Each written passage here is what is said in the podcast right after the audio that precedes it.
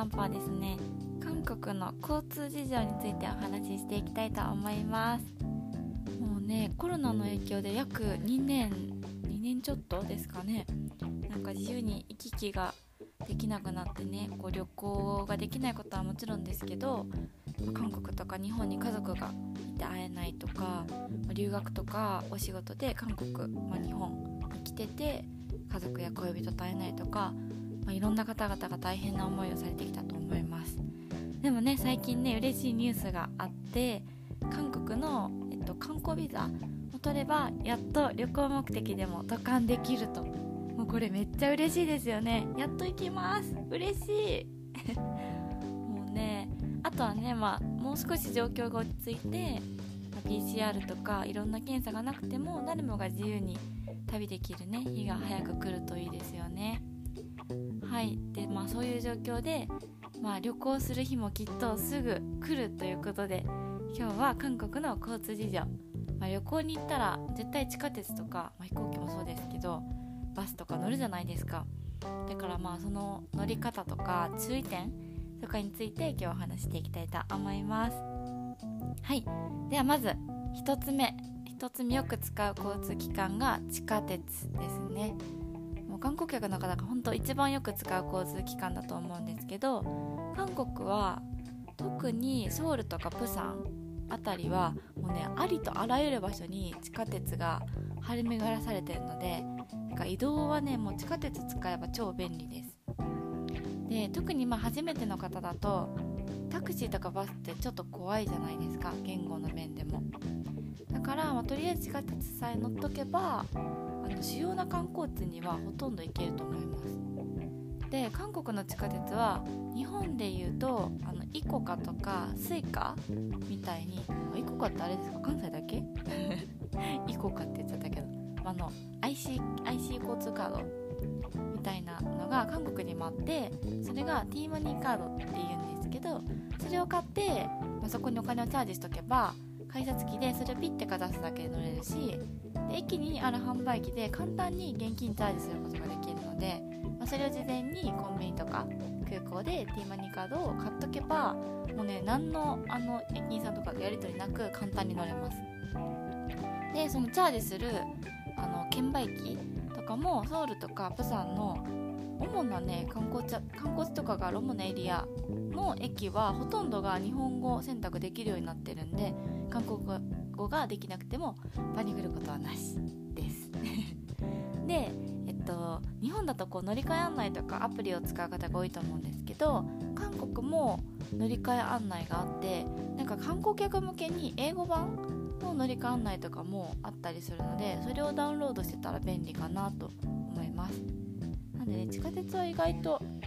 初めてでも問題なく乗れると思います。はい。そして2つ目。の交通機関がタクシーですね。これも乗る方いらっしゃると思うんですけど韓国にはタクシーの色がいろいろあるんですよ。で色もいろいろあるしそもそもタクシーは一般タクシーと模範タクシーとあとジャンボタクシーとインターナショナルタクシーっていうこう4つに分かれててで韓国国内で基本乗るものが多分一般タクシー。一般の方が乗るのが一般タクシーっていうので車体の色はえっとね白シルバーオレンジが一般タクシーです。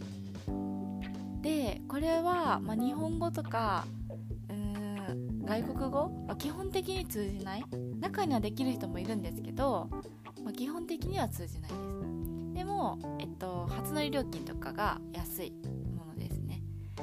ただ韓国語ができるといいんですけどできないとちょっと、ね、何話してるかわからないってことになりかねないと思うので韓国韓国旅行初心者の方は、まあ、比較的安心して乗れるかなっていうのが2つ目に紹介した模範タクシーです。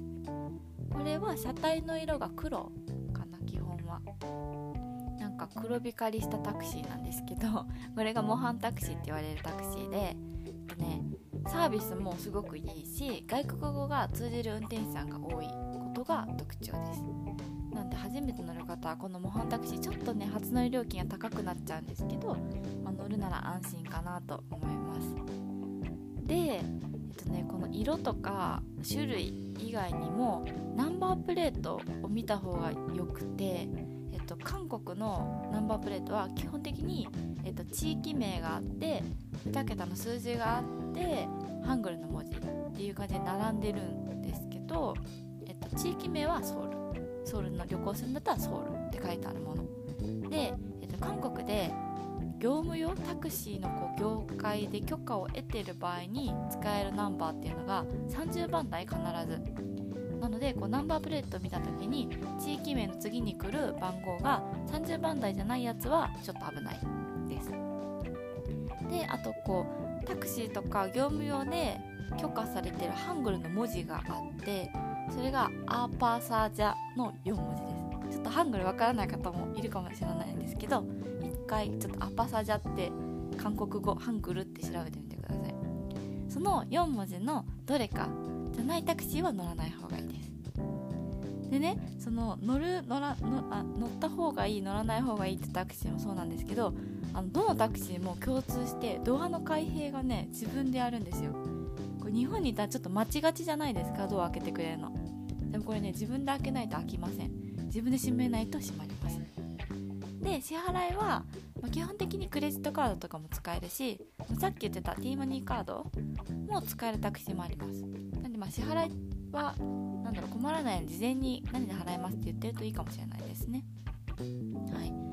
で配車とかは、まあ、手挙げて止めるのもいいけど不安な方はあのカカオタクシーっていうアプリがあってそれが配車アプリなんですけど配車サービス。なんでそれとか使うといいかなと思います。ただカカオタクシーはあの韓国の携帯番号が必要なのでのレンタル w i f i じゃなくて SIM を使う方 SIM をレンタルしてる方向きですね。はい。そして最後3つ目よく使う交通機関がバスです。私はもう韓国に生活してた時はほとんどずっとバス移動だったんですけどバスはねめちゃくちゃ便利です。バスは何だろう地下鉄がこう通ってないちょっとなんだろうな離れたところまでも行けるしすごく便利ですね。本数も多いし。でねこのバスは、えっと、基本的にどう調べるかというとネイバーマップっていうアプリがあってそれが Google 日本でいう Google マップみたいな感じなんですけど、まあ、韓国は Google マップが使えないのでねこのネイバーマップを主に使うんですけどそのネイバーマップにあの目的地と出発地を入力したら、あと何分後にどのバスがどこから発車しますよっていうのが見れます。でこのネイバーマップはね精度は高くないんですけど日本語版も一応ある。ただね私これ日本語版はね結構使いにくいと思っててできるならあの普通に韓国版であの目的地と出発地の名前を例えば Google とかで、うん、例えばまあミョンドンに行くとするじゃないですか。そしたら Google 検索でミョンドンスペース韓国語とかって調べてミョンドンのハングルの文字をコピーしてあのネイバーマップの目的地に、えっと、ペーストするっていうやり方が一番おすすめです。あとはね、まあ、ハングル読めなくても番号とか時間とか場所は大体わかると思います。でこのバスも日本と同じ感覚だとなんかねびっくりするんですよ。乗れないんですよ。韓国のバスは基本的に乗るときは手を上げあの手を上げてやって手を上げてあの止めなきゃいけないんですよね。だからあの人が少ないとことか降りる人がいないと普通に立ってても通過されるんですよ。私これ留学生活した時になんか普通にちゃんと時間通りにバス待ってるのに全然バスが止まってくれなくてちょっとね失敗した記憶があります。でもね逆にあのバスが多すぎる駅も大変で基本的に、えっと、人が乗る、うん、人の乗り降り多い駅はバス止まってるんですけどもうねあの10台ぐらい縦にブワーって並ぶんですよ。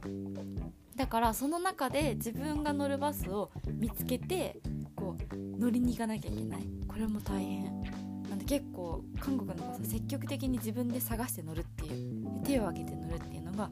必要です。でここでもう乗るときは T マニーカードが使えます。なんで事前にチャージしとけばもうピッてするだけで OK です。でこれは、えっと、乗るときにもピッてして降りるときにもピッてするのかな。確かそうだった気がする。であの結構ね運転がハードなので あの必ず座れるのは座った方がいいしつり革とか持ってないと吹っ飛んじゃ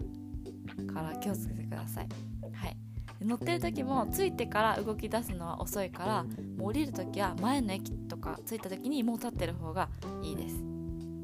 はい、はい、ということでですね今日は交通機関についてお話ししてきたんですけど本当あっちはもう車持ってる方があっちいない限り絶対ね必要になるバスとかタクシーとか地下鉄は。なんで絶対必要になるので、まあ、韓国は慣れれば交通機関乗るのややこしくないし地下鉄とかバスはなんならね日本よりも便利だと思うのでぜひ今回の話を参考に旅行の時に役立ててみてくださいね早く行けるといいですねみんなはいでは今日のラジオはここまでです그럼여러분들다음만날때까지건강히계세요안녕